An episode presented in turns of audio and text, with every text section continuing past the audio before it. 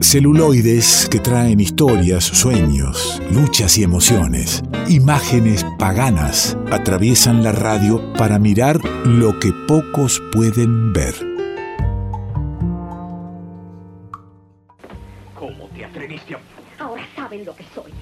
Y estarás muy feliz, Johnny. No es lógico que solo lo sepas tú. Ya todos saben que al poderoso Johnny Farrell le engañaron y que su esposa es una...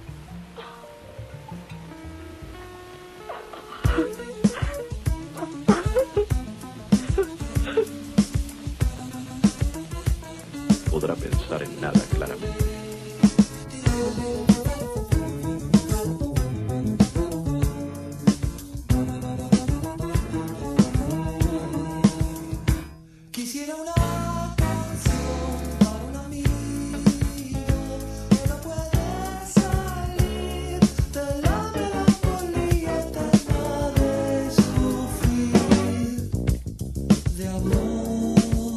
Pero qué hermoso, casi como un mimo al conductor de este programa, traerle este, este tema de Cerú Girán, eh, maravilloso, eh, histórico, y que larga con eh, segmento de la película Gilda, nada menos del 46. Y eso para dar la bienvenida a Juan Manuel del Río y sus imágenes paganas. ¿Qué dice, amigo? ¿Cómo le va, don Alejandro? Muy buenas noches. ¿Cómo anda? ¿Muy bien? Todo bien por acá, viendo películas. Viendo películas. Es que me gusta porque para, para algunos hablan de este momento de, de aislamiento como un momento para ponerse al día con películas, para, eh, para disfrutar de, de- de ser espectador más horas que de, las habituales. Para usted es la vida normal, digamos, usted está... Eh, eh, en- sí, usted está encerrado en una torre, debo contarle a nuestros oyentes, en una torre llena de filminas. Este, y bueno, se, le- se pasa la vida eh, mirando y contando lo, lo que ve y lo que le gusta. ¿Por dónde andamos hoy que, que me sorprende con este, este cachetazo histórico? Vamos a hablar un poquito como bien decía la película, la película, la canción de Cerú Girán, ¿no? que estábamos escuchando, vamos a hablar un poco sobre el melodrama. La canción está de Cerú Girán, en un momento de la canción dice de la melancolía eterna de sufrir de amor. Bueno, justamente ese es uno de los tópicos de este género cinematográfico que es el melodrama. Bueno, no solamente gen- cinematográfico, ¿no? es un género que también ha incurrido en el teatro previamente y después en la televisión. Y que tiene, Juan Manuel, tiene, tiene cierta mirada peyorativa, porque por supuesto uno enseguida habla del melodrama y piensa en la novela de las 3 de la tarde. Exactamente, ¿no? Y aparte es como algo que se dice habitualmente desde el sentido común, esto es algo melodramático, como si fuese algo malo de por sí. Y en esta columna vamos a intentar sacarle ese eh, costado peyorativo, ¿no? Que se le adjetiva a lo melodramático para reivindicarlo un poco, ¿no? Para traerlo en escena, en el presente y decir, bueno, el melodrama también es parte de nuestra cultura, de nuestra cultura como argentinos y como latinoamericanos también. Y es también el género, si se quiere, que nos ha enseñado a amar, para bien y para mal, ¿no? Pero es un género que no es para pasarlo por el costado, ¿no? Para pasarlo por arriba y decir, no, películas melodramáticas no voy a ver, voy a ver películas de verdad, entre comillas, ¿no? Como si hubiese otro cine que sí merece ser visto. Eh, las películas melodramáticas también merecen ser vistas y merecen también ser adjetivadas como melodramáticas, pero vamos a indagar un poquito en cuáles son algunas de estas características del género. Cuénteme. Este, una de las primeras características, bueno, siempre el melodrama tiene una historia de amor. Tiene dos protagonistas, por lo general, una pareja heterosexual, vamos a decir. Este, puede ser el protagonista una mujer, puede ser el protagonista un hombre, y no tiene que ver eso con las épocas, como vamos a ver a continuación, pero siempre tiene una historia amorosa. Y siempre tiene algo de lo prohibido, algo de lo imposible, y tiene siempre un sufrimiento. Alguno de estos protagonistas, o los dos, van a padecer algo muchísimo, y ese padecimiento es fácilmente identificable, ¿no? El, el espectador mientras va viendo la película se puede sentir identificado plenamente con los protagonistas. Eh, ese es uno entonces, ¿no? El, el padecimiento, hay como un goce por el sufrimiento en esta película. Me quedé, me quedé con eso de puntualizar que eh, es una pareja heterosexual y no tiene que ver con los tiempos.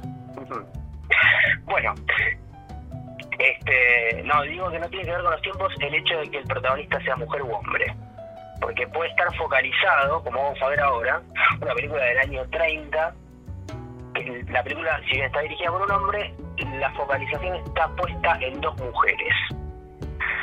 Eh, ahora vamos a hablar a continuación de esa película, pero no se me adelante. Estábamos hablando entonces del padecimiento. Ese es uno de los rasgos de lo melodramático, el sufrimiento que tienen algunos de estos protagonistas. Pero a su vez, cinematográficamente, hay como recursos que abundan en estas películas, ¿no? El recurso de la música, por ejemplo, no son películas silenciosas. Son películas donde la música refuerza algo. Y por lo general una canción puesta al principio, luego al final tiene otra significancia. Entonces la misma canción va resonando en diferentes momentos de la película. Eh, después hay como declaraciones trágicas. Los protagonistas como que encarnan diálogos muy fervientes, muy este, épicos, por así decirlo. Que tienen que ver obviamente con un sufrimiento, ¿no? Con, con esto del, del padecimiento. Como que lo ponen en, en- en palabras ese padecimiento y el espectador obviamente se siente identificado con lo que va diciendo ese personaje. Por más que quizás en la vida esto no es algo muy realista, ¿no? Porque quizás algo en la vida uno piensa cosas pero no las exterioriza. El melodrama lo que hace es exteriorizar esos pensamientos. Eh, y por último, cinematográficamente en estas películas hay como un recurso, no diría, este, de guion argumental, en donde todas las escenas pasan algo. Pasan cosas todo el tiempo, podemos decir entre comillas, ¿no? Mientras vemos estas películas no hay como esos silencios eh, donde el espectador va repensando la película, sino que pasan cosas todo el tiempo delante de las imágenes y la historia nos va contando algo y ese algo es identificable, el espectador se siente identificado con lo que está pasando y la música refuerza los sentidos. Entonces es un puro goce, vamos a decir. El, el melodrama uno se sienta, los ve, los entiende y los disfruta y se siente identificado en algo de lo que está pasando. Bueno, les decía entonces, eh, el protagonista entonces puede ser un hombre o puede ser una mujer y no tiene que ver tanto con los tiempos. En el año 1934, John Stahl, un director estadounidense, hizo varias películas este, para Universal, para uno de los grandes estudios de Hollywood, el incipiente Hollywood. Hizo una película que se llamaba La imitación de la vida, The Imitation of Life. En ella vamos a contar un poquito del principio. Eh, una chica joven, unos 30, 35 años, está bañando a su hija. Una chica, de una, una nena de uno o dos años. Eh, la está bañando y la nena le está diciendo algo así como que no quiere la guardería. La madre le dice, bueno, pero tenés que ir porque yo tengo que trabajar. En eso suena el teléfono, la madre le dice, quédate acá quietita, no te muevas. Mientras la ducha estaba, la, la bañera estaba al lado, ¿no? Y la nena probablemente se podía caer en esa bañadera llena. Este, la madre baja una escalera, atiende el teléfono.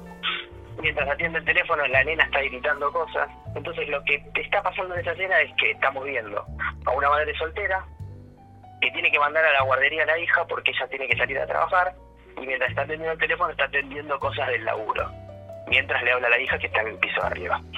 A todo esto cae una criada, una muchacha negra, que dice caer por un anuncio y la dueña de la casa, la muchacha esta de 30 años, le está diciendo yo no puse este anuncio, bueno, hay como toda una confusión ahí, pero la cuestión es que la criada negra va a terminar trabajando para esta señora de unos 30 años. Entonces ahí se empieza a tejer una relación entre estas dos mujeres, una negra y una blanca, cada una tiene sus hijas y cada una son como madres solteras, este, que tienen que salir a trabajar. Y obviamente está puesta en escena la cuestión del racismo, ¿no? No es lo mismo ser blanco en Estados Unidos que ser negro. Claro, y no es, no es lo mismo ser madre soltera blanca y madre soltera negra, ¿no? Exactamente, y esta película es del año 34, 1934, o sea, estamos hablando de estos temas hace bastante tiempo, pareciera. Y es una película melodramática y es una película popular. O sea, mucha gente vio estas películas. O sea, no hace falta hacer una impostación muy intelectual para hablar de ciertos temas. También se puede hablar de estos temas con géneros cinematográficos populares que llenen cines. Otro dato que a tener en cuenta de las películas de Stahl, de este director, es que muchas de ellas, como Invitation of Life, tienen que ver con algún bestseller, ¿no? Que llevar a, a- al llevar al cine novelas que eran muy vendidas en Estados Unidos. Entonces eso hacía que mucha gente iba a ver esas películas. Por más que no hay tantos registros de cuánta gente vio estas películas, sí podemos ver que, bueno, eran películas populares, ¿no? Estaba Universal atrás, estaba, estaban agarrando un bestseller y estaban tomando un tema que eh, era muy reconocible por los, por los espectadores. Y, vengámonos eh, de 1934 un poquito más acá y de Estados Unidos a nuestra patria. Y usted dijo que el melodrama, que es lo que estamos recorriendo hoy con Juan Manuel del Río, el melodrama eh, tiene una incidencia fuerte de la música. Escuche un poco a Hugo del Carril.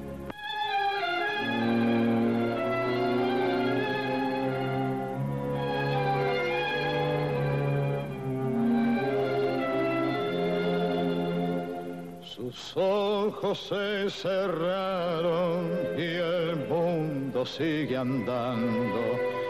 Su boca que era mía ya no me besa más.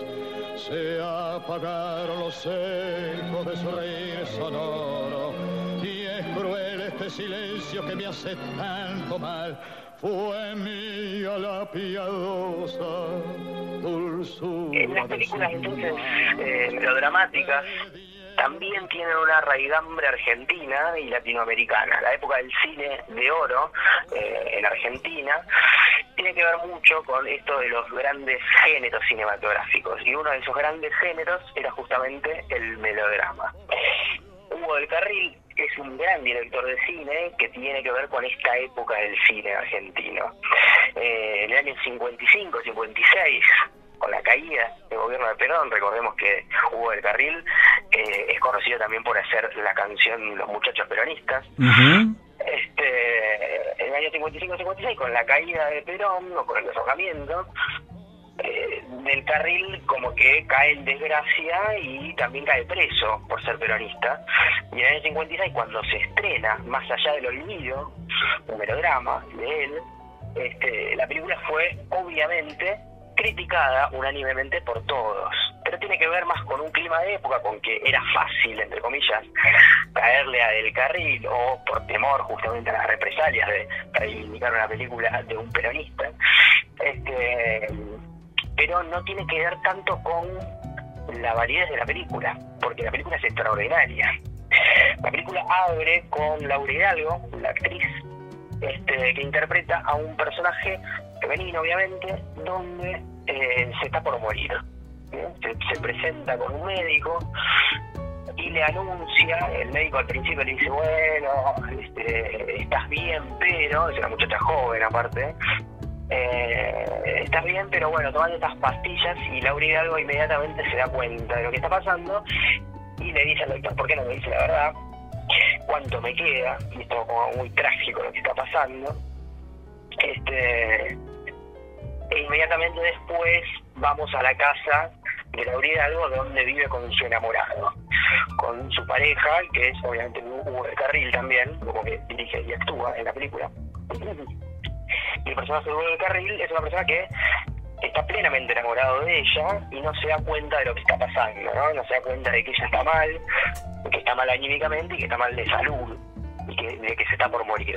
El afiche de la película, si uno lo ve, eh, Laura Hidalgo está como arrodillada ante Hugo del Carril y es una de las escenas eh, icónicas de la película que está al principio incluso donde ella le dice bueno quizás no nos podamos ver en otra vida o le empieza a hablar sobre qué pasaría si nos morimos y es, llamativo no porque son personas jóvenes personas que tienen entre 30 y 40 años y es muy habitual que se hable de la muerte de esa edad tanto no y, con tanta seriedad como la interpreta ahí Laura Hidalgo bueno, la cuestión es que al principio, en el primer acto de la película, el personaje de Laura Hidalgo muere, efectivamente, y entonces el personaje de Hugo del Carril queda solo y queda muy triste ante la muerte de su enamorada.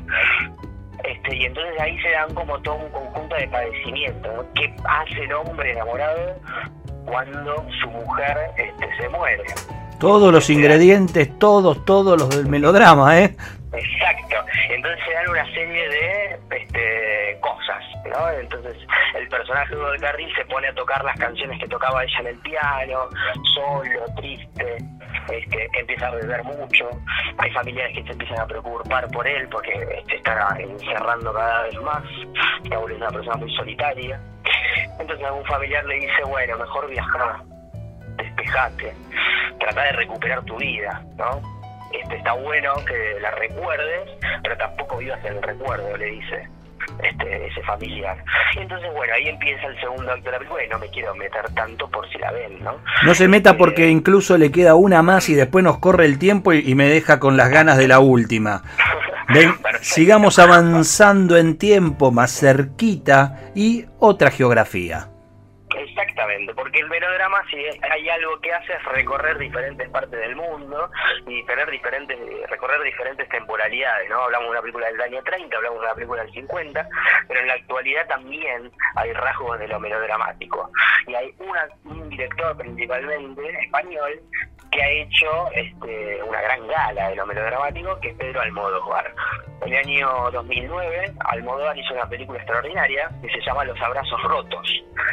Eh, Los Abrazos Rotos empieza con un personaje ciego que eh, se encuentra con una muchacha en la calle, empieza como si fuese una comedia, ¿no?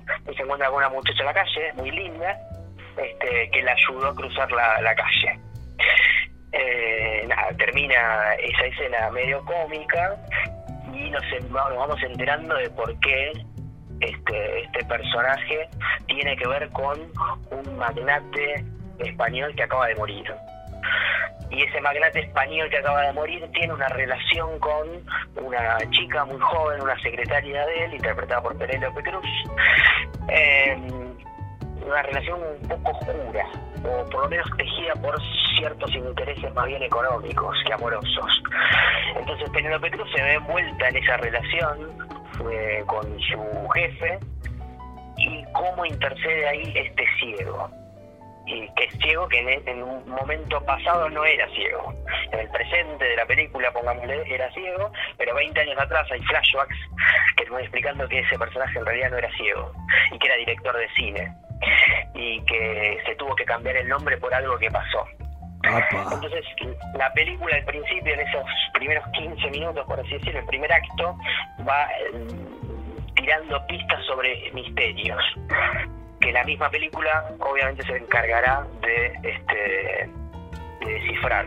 Hay un diálogo al principio de la película donde este personaje ciego, el protagonista, le dice a su amiga, su amiga la que le, le dice, vos no podés invitar a cualquier persona que te enseñe, a- que te ayude a cruzar la calle, por la chica rubia del principio.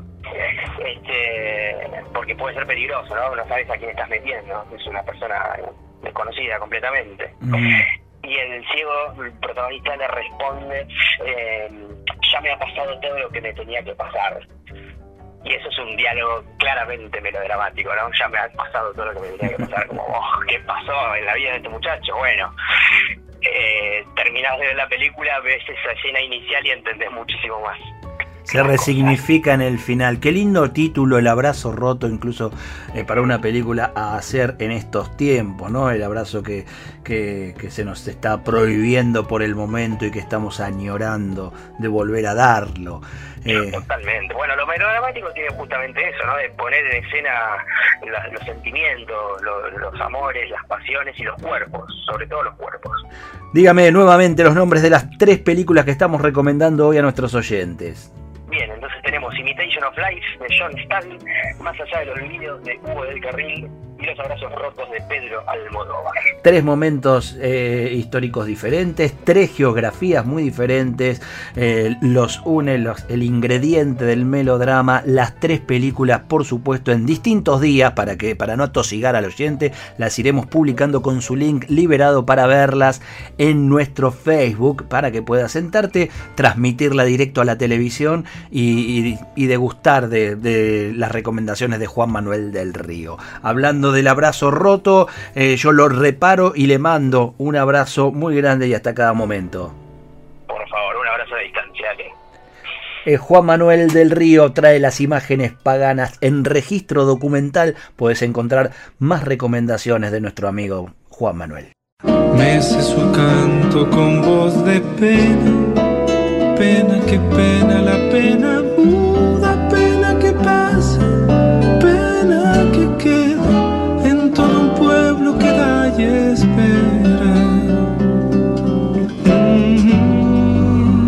Su canto con voz de pena, pena que pena la pena muda, pena que pasa, pena que queda en todo un pueblo que da y espera.